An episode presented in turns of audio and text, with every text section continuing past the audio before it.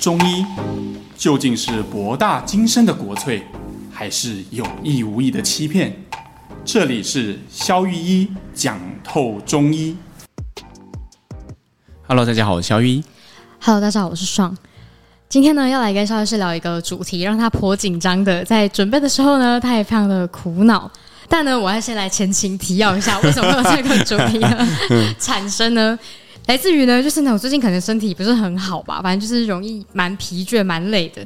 然后我就找肖医师看病开药这样。然后呢，肖医师跟我说：“你这个应该是阳气不够的问题。”然后我就昨天整个周末就在想说，不对啊，我最近吃的也健康，然后偶尔偶有运动，然后睡眠充足，到底为什么会阳气不足？到底还讲什么东西？什么是阳气？到底是什么意思啊？嗯、所以我就今天呢来录主题的时候，我就跟小徐说，我决定要来问你什么是气，中医的气到底是什么意思？这样子。嗯，为什么说这个主题让我觉得很紧张？就是因为，呃，第一时间听到气这个主题的时候，我的反应第一个是。难道我们没有录过吗？这么基本的东西，我们怎么会没有录过呢？而、哦、后来想说，哎，我们真的有讲过血嘛？有讲过血，然后我们讲过虚嘛？还有讲过湿，有讲过湿嘛？哈，但我们好像真的没有讲过气。我想说，好啊，那就来一集嘛，就一样画葫芦，我们也来一集气。没错，没错。然后他问我阳气是什么，我说阳气虚指的就是说，比如一个人觉得很疲倦呐、啊，提不起劲啊，然后呃，睡觉睡觉可以睡九到十个小时啊，这，这个蛮容易的嘛。他问我说，那什么是气？然后我就突然发现。好像有点卡住了。对啊，因为你知道坊间也超级无敌多的产品，就各种什么补品都会说哦，这个是来给你补气或者是养气，反正就是各种提到气。然后我说，哦，所以消费者到底要怎么样知道我自己气不足嘞？你知道，我后来觉得哈，这个气的概念哈，就跟那个那个中国古代的龙一样，它是一个极端抽象，没有人有见过。然后也没有人知道他在说什么，但是大家好像跟着于我们文化的底层的一种东西。可是中医中医师那么常讲气这个东西，为什么他还是一个不能了解？我们每天都在用，对吗？比如说，不只是中医师，连一般民众每天都在用。哦，我今天运气很差。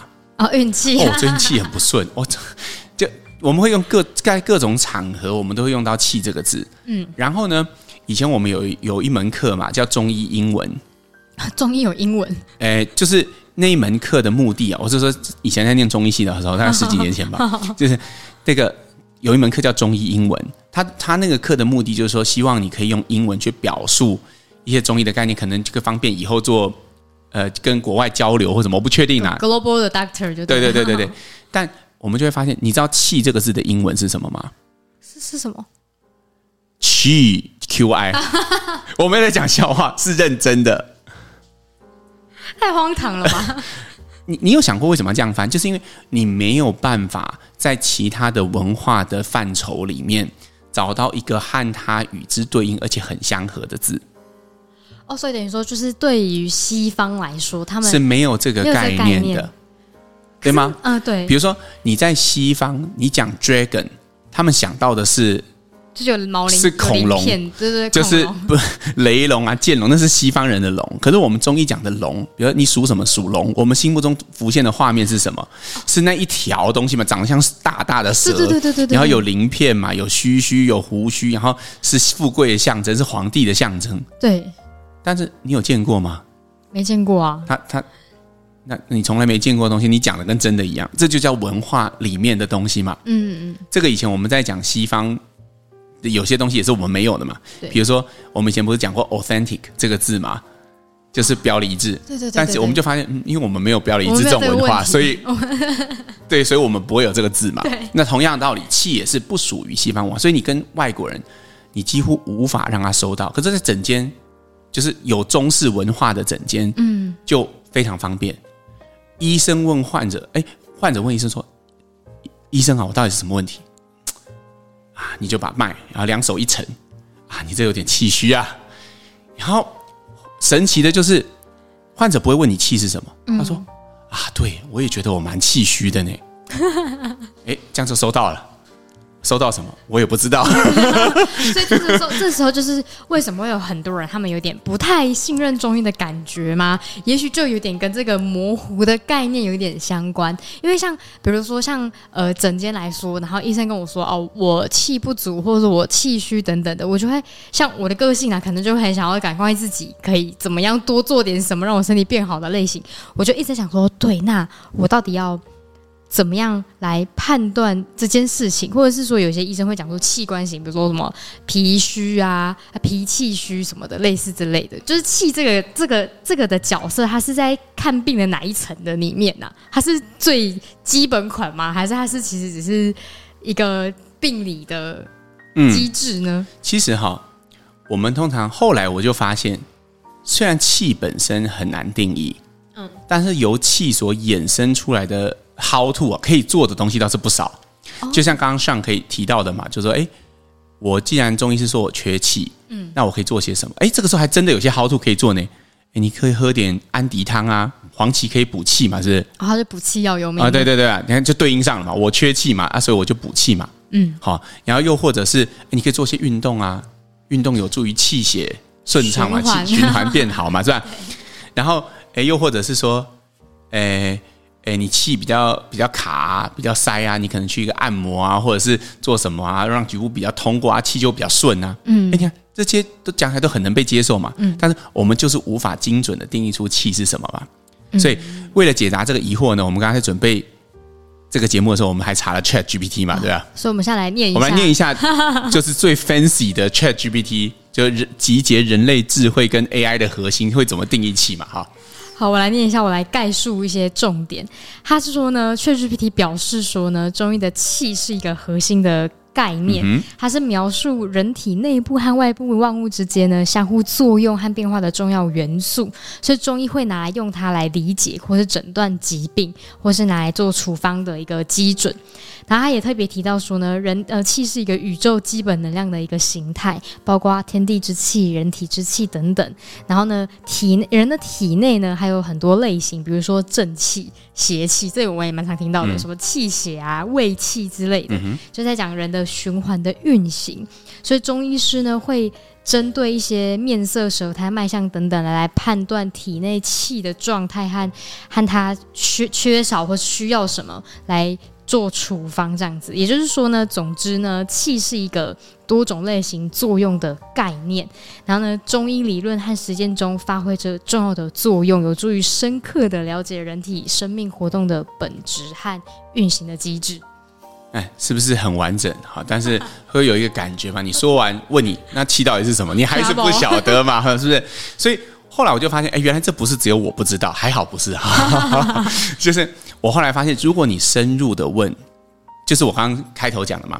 如果你很浅层问啊，这什么问题？我是中医师，你在问我什么是气？你懂不懂气？当然我当然懂啊，我还没去做气功打扮女。但问题是再往深处啊，这真的是细思极恐哈，就是不能往深处想，就发现自己其实啥都不会。然后 问了 ChatGPT，嗯，其实 AI 也不会哈。所以你看啊，我们大概归结解看，它是一个概念。嗯，那什么叫概念呢？概念就是它其实没有什么实际上的。呃，形体的东西，嗯，它听怎么听起来有点像哲学，就像哲学也没有什么对错嘛，可是会供人有一个一个标的物，然后让大家可以对它有充分的各种解释，但每个人的解释好像都不太一样，对，不对？但是有时候从概念延伸出来的东西，就是可真的可以用的。比如说他刚刚就讲了嘛，望闻问切，会看舌苔，嗯，对，会看脉诊，好，然后是中医诊断里面重要的依据。嗯，哎，我觉得他讲的也没错。我来简述一下好，我们到底是怎么看病的？比如说，一个患者来，他可能拉肚子，哦，他时常闹肚子痛，然后啊、呃、都长不胖。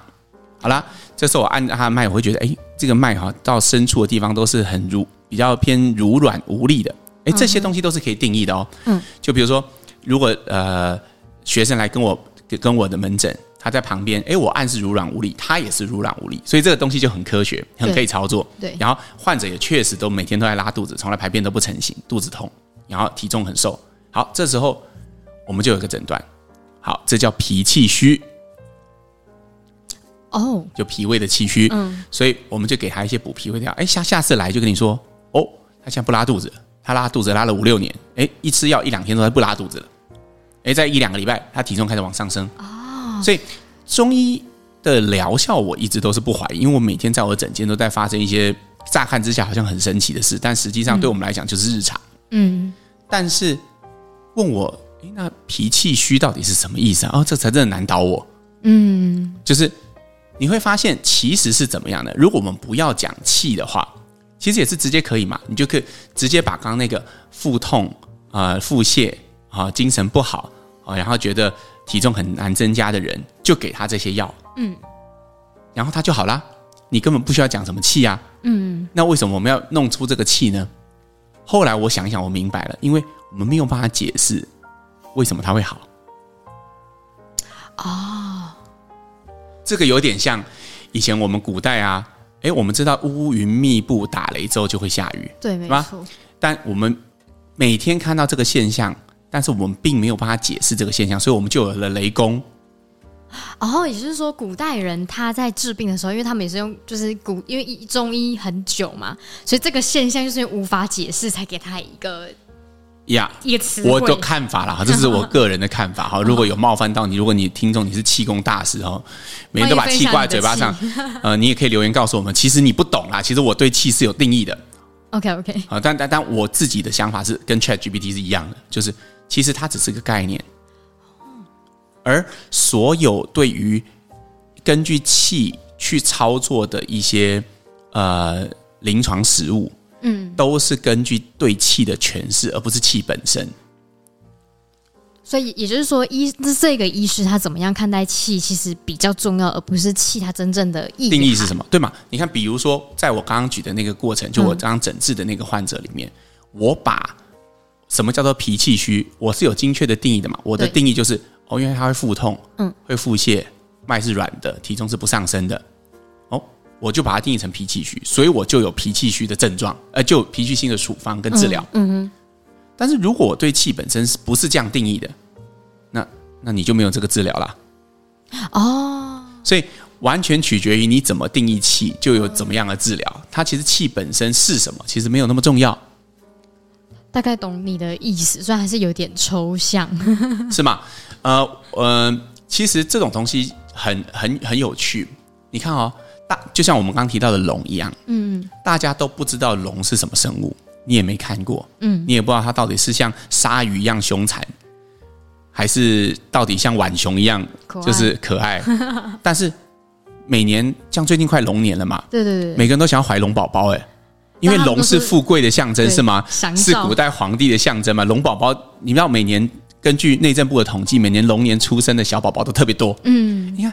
大家为这概念很疯狂哎，他根本不知道那生物是什么，所以有一点像是说，就是华人很愿意跟容易去简简单接受到这个意象的概念，对不对？对，它其实它的价值就变成是一种沟通的价值，沟通的价值。对，这样讲是比较好听的。刚刚像在准备节目之后，就是说，我就说，哎，气。那后来讲到最后，气对我们来，我对我来说到底是什么用途？我就我就跟他讲两个字：话术。因为。如果你要清晰的去表达看病的概念，嗯，就像如果你真的对这个有兴趣，你可以看我们的直播。我们通常很努力在做这件事情，嗯、就是去铺开我们到底是怎么看病的。对对对。但是那真的需要讲一个案例，可能要讲一个小时。嗯，因为我们是观察很多个点，然后关于脉学的学习，关于复诊，每个医生的经验、手下的感觉，它其实是很实际的，那个是可训练的。嗯，我有在开课嘛，我们也是一直不断在做这件事情。但是问题是。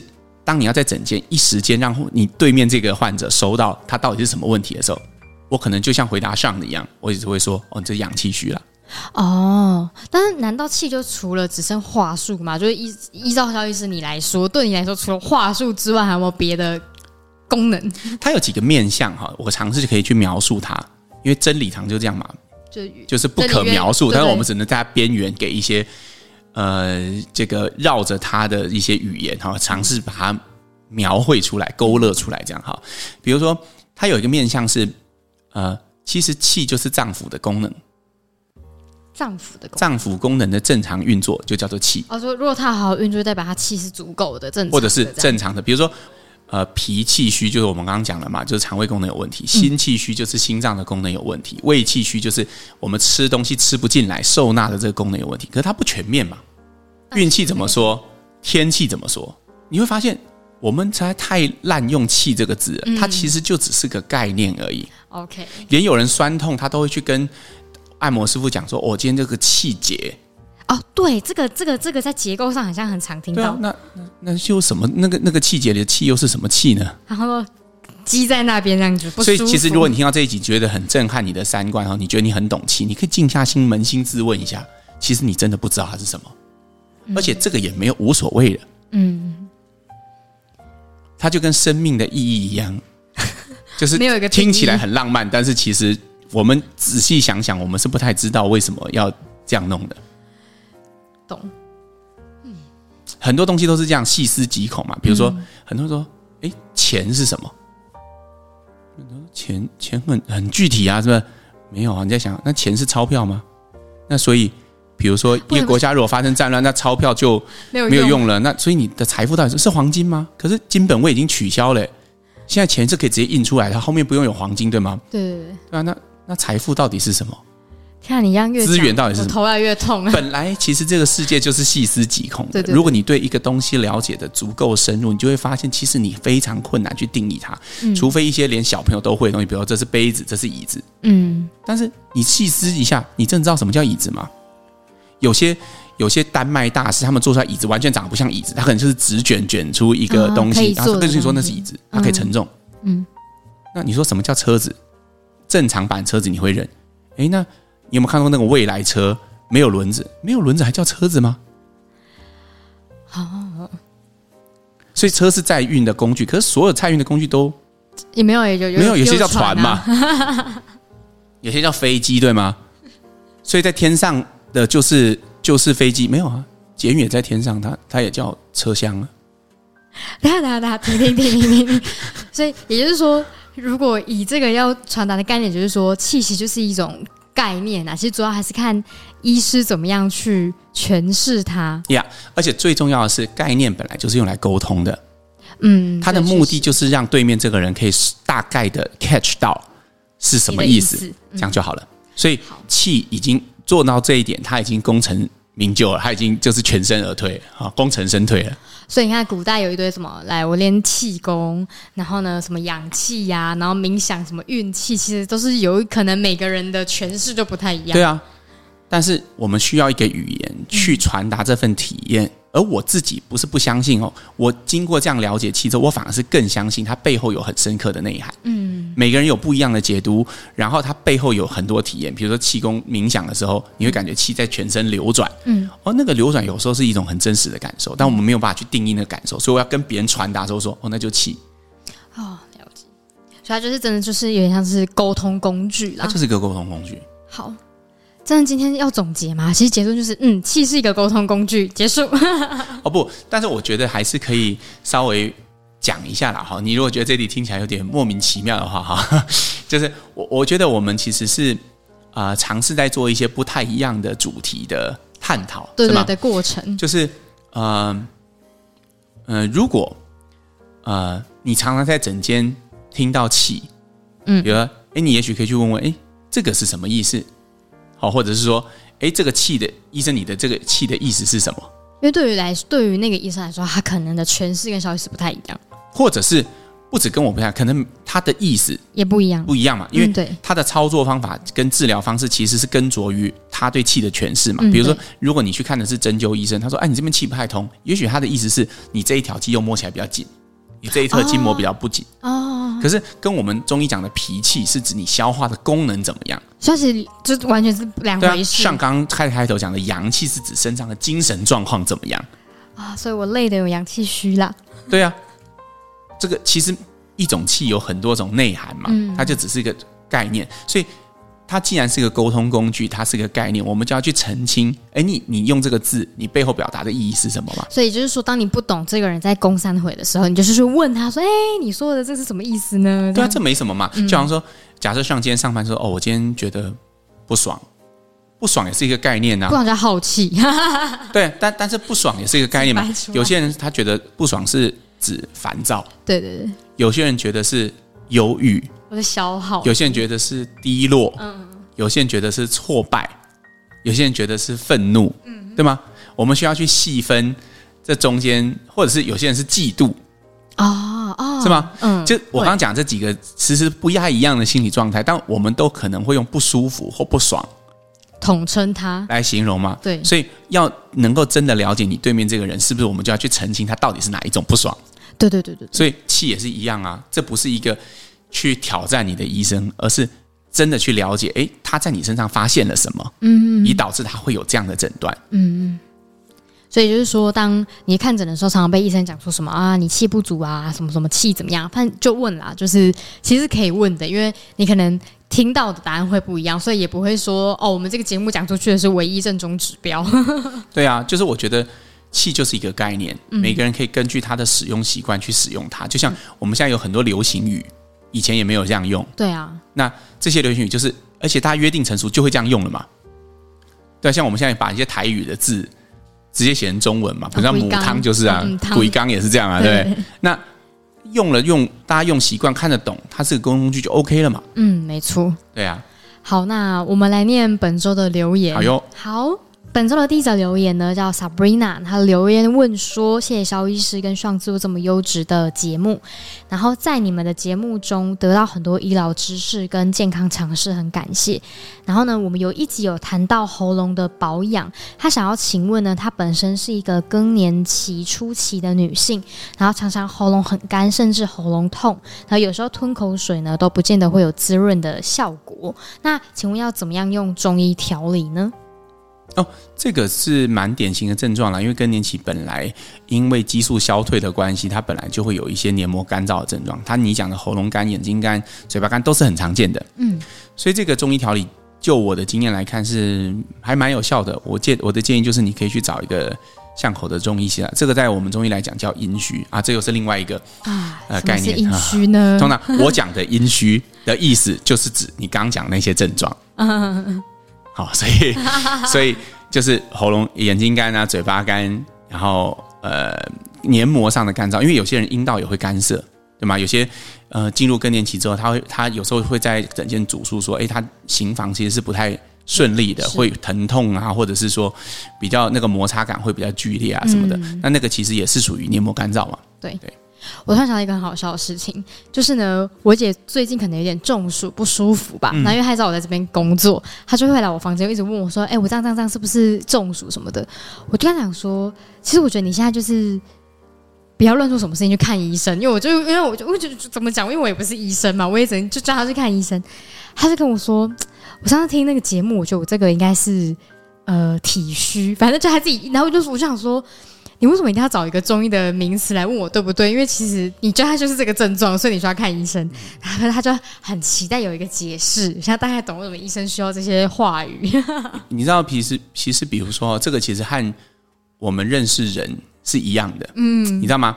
如果你相信每一个人都是独特的话，你就会看到这个人很多细节，有很多面相。但是，一旦你说啊，这就是一个自私的自利的人呐、啊，就是你标签就贴下去吧。你看到这人就脸上就贴着自私自利，你就不会再有好奇去了解这个人。嗯，其实有时候我们对我们自己的身体也是这样的，就是说，你如果一旦啊，我就是比较虚啦，其实你你这症状怎么可能是疲倦，早上起来没有精神，对，晚上睡不好，这个就是具体的症状嘛。但是你说你如果一旦哦，我就是体虚啊，我就是气虚啊，这个标签一旦下去了，其实有时候反而会蒙蔽了我们对这件事情的。一些更深入的讨论和看法，嗯，可能会漏掉一些。对啊，有些人后来想，哎，癌症，哦哟，有可能嘛？对，是嘛？是啊，所以为什么要用这种标签去框架自己的想法？其实你只要一旦标签贴下去，你就不会再对这件事情有更深一层的好奇了。嗯，所以有时候人就是太需要被一种说法给安心或是说服。来免去自己，我觉得找为什么或者需要一个解释是人的天性，嗯，这就是为什么我们创造雷公封神的原因嘛，对，对，因为我们没有办法解释，可是，一旦你可以解释了，好，那我们就再也不需要去做更深的探究，这可能就是我们会落后的原因嘛，哈，叫科学落后的原因嘛，对，对啊，因为我们不太需要就是再再深一层。啊。你说啊，所有的东西都可以从阴阳里面去解释，OK，对，但解释完之后，你就不需要再其他解释了嘛？嗯，对，确实会有这个情形发生。那所以我我我我我一直觉得。呃，我们知道它是个沟通工具，但是我们要随时认知说，我们在使用这个工具的时候，我们就是在贴一个标签。嗯嗯。那贴标签没有问题，但是贴了之后，你要有认知说，哦，我贴了，事实事实撕掉一下，去看一下，哎，它真的是怎么了？这个里面的东西真的跟这个标签相符吗？这是一件很重要的事。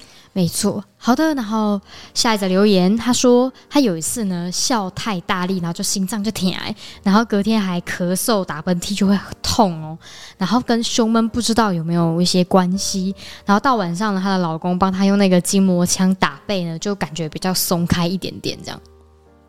嗯，当然资讯不是很完全啦，但从这样看起来的话，我会认为其实是肋肋间肌的拉伤啦。啊、哦，拉伤。因为笑的时候。人在笑，如果尤其你笑得很剧烈的时候，你会感觉你整个人都在抖动嘛？嗯，对。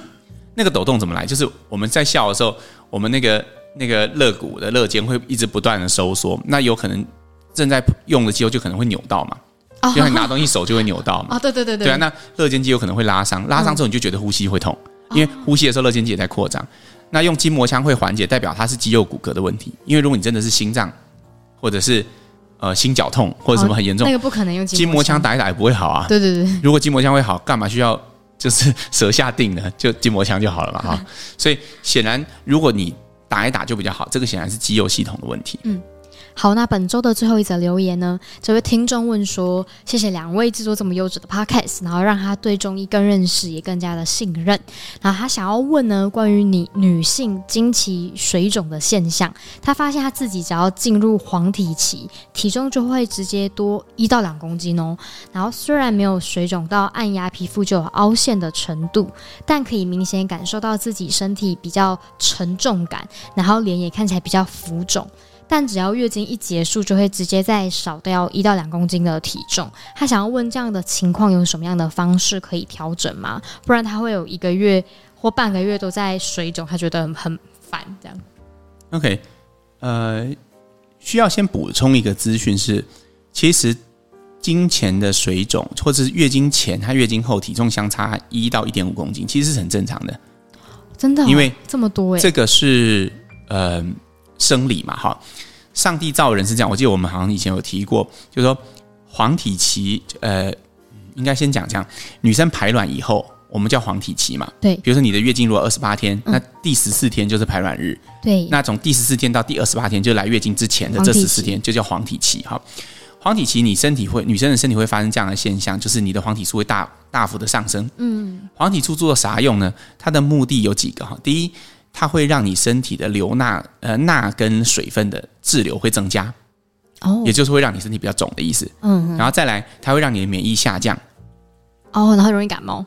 哎，对，为什么要这样？因为万一你这个周期要怀孕的话，外外物才外物才进得来，是吧？而且如果你身体的整个容积其实是比较多的话，其实你是整个血流的供应会比较充足。你说、嗯、啊，真的，我我一辈子这么痛苦，就是为了那一次。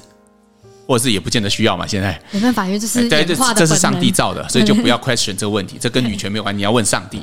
它 跟女权没有关系。对啊，这跟女权没有关系嘛，这是上帝的设计嘛，对吗？是没有关系的，对，这就是生理。好，所以不管你喜欢也好，不喜欢也罢，它就是一种生理。嗯，所以我要告诉这位听众，是你这样的过程是正常的，但可以做的是什么？有些人他会意识到这个过程让他很不舒服，就像你，那这个时候调理就可以进场。嗯，调理的目的并不是让你。呃，月经前后一公斤都不差，而是减低你那个不适的症状。比如说，你觉得胸胀啊、身体很肿胀啊、重坠感啊、很没有精神啊、长痘痘啊，这些东西都可以透过调理改善，但并不意味这个体重差不会存在，因为它就是一种生理。我觉得他的生理在他的身上就是表达的这么的清楚，但是他可以减缓他其他的不适感。对，但是也许他会发现，哎，他已经不感觉水肿，他去量。嗯，月经前还是比较胖哦，懂，这蛮正常的。对，没办法，就是生理现象嘛。对对对对对。好的，那我们本周的节目就到这边，欢迎大家呢多留言、多问问题，或是多分享你对气的看法。好哟，我们下次再见啦，拜。好，拜拜。